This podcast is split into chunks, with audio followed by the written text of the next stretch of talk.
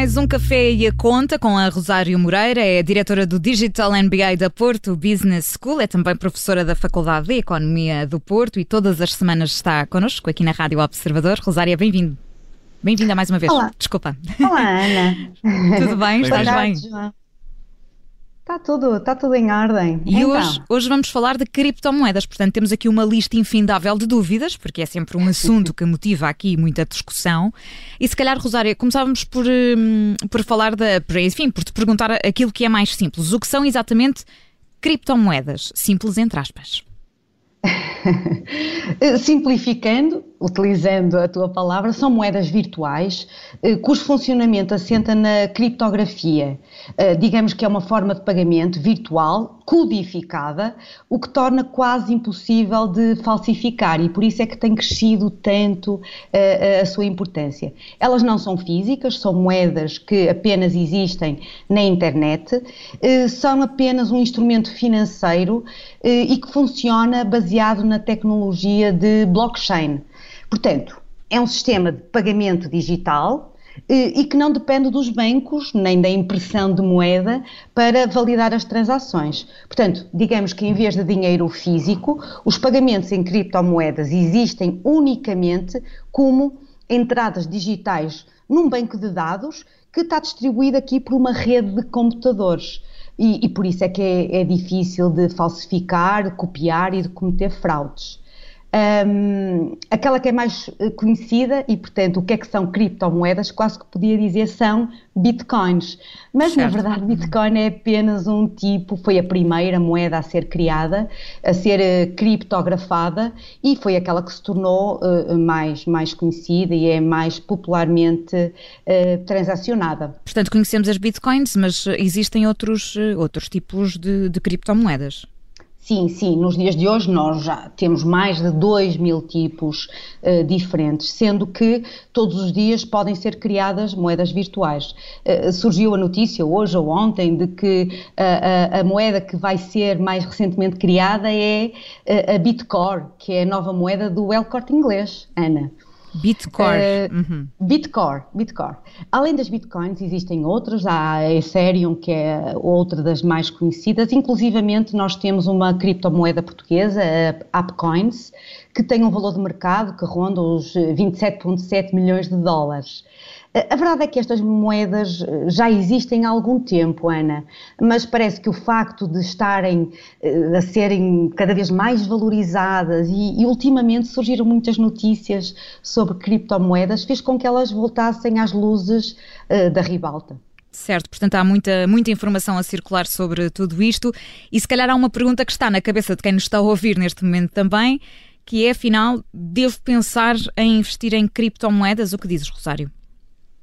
Hum, este é um tema bastante sensível, Ana, porque depende da pessoa e da situação, mas essencialmente por ser uma coisa muito nova, hum, existem muitas pessoas que não conhecem a fundo como é que elas funcionam, hum, nem as suas as, as, potenciais oportunidades e os riscos associados, e, e aí sim hum, pode ser arriscado investir sem conhecer bem esta realidade. Portanto, deve pensar em investir, eu colocaria bastante algumas reservas, se não bastantes, eh, principalmente porque, por causa da incerteza em torno dela.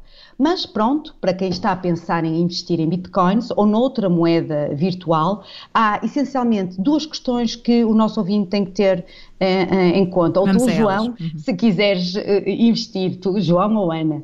Certo. Uh, primeiro é se o investimento faz sentido e para si e para as suas finanças, e portanto aqui o investidor deve avaliar se a sua carteira é capaz de suportar um ativo extremamente volátil, incerto, que é uma característica das criptomoedas. Portanto, só, só investir aquilo que estamos preparados para eventualmente perder. Para perder, exatamente. Nunca, nunca investir, nunca ter mais olhos do que barriga, vá. Uh, sim, uh, e também escolher o que comprar, eh, onde comprar, mas sempre de forma segura.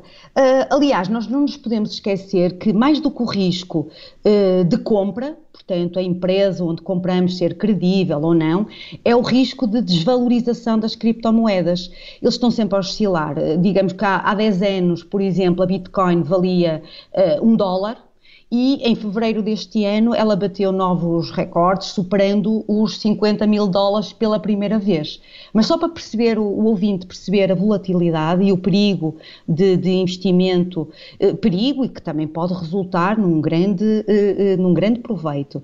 Eh, só que um, um, exemplo, bastou o CEO da Tesla, eh, o Elon Musk, eh, ontem ou hoje até, ter anunciado que, afinal, já não se podia comprar Teslas com bitcoins para ela ter caído para os 45 eh, mil dólares, ou seja, 5 mil dólares em minutos. Isto é dramático. É a tal portanto, volatilidade também. Exatamente. O, o, ainda no início do mês, também o presidente do Banco de Inglaterra alertou que quem investe em criptomoedas deve, deve estar preparado para ficar com zero portanto, perder tudo. Portanto, nós vemos e muita gente me, me questiona e porquê, se vale a pena ou não, então afinal valia um dólar e agora vale 50 mil dólares uma Bitcoin. E, portanto, vê isto como o Eldorado ou como a mão de Midas, não é? Como algo que vai render muito, muito dinheiro, dinheiro, rapidamente, uhum. mas o meu conselho no âmbito desta rubrica, que é a rubrica de finanças pessoais, hum, eu, eu considero que é um, um investimento com tantos riscos e que exige tanto conhecimento que eh, não recomendaria. Há, há, produtos muito mais interessantes para começar a investir e a rentabilizar eh, eh, as nossas poupanças, que, que que devemos de facto constituir uh, todos os dias, uh, que começar a investir em criptomoedas eu, eu aconselhava a informar-se claramente, falar com especialistas ou se tiver algum tipo de colegas investidores mais experientes e aí sim acompanhar as notícias sobre criptomoedas e eh, ter um broker, portanto um intermediário que trate deste tipo de investimentos, porque algo que vale, eh, eh, como eu dei o exemplo, 50 mil no início do dia, passado umas horas pode estar a valer 45 mil. E, portanto, é preciso investir, mas, mas lá está pesando muito bem esta decisão. Rosário, estamos a chegar ao fim do nosso tempo. Eu, eu queria perguntar também porque é que este tema tem sido tão polémico. Oh, Ana, eh, há vários fatores. Eu destacaria dois, três essencialmente. Um tem a ver com a perda de controle e supervisão por parte dos bancos. Eh, portanto, eles não controlam as transações de dinheiro.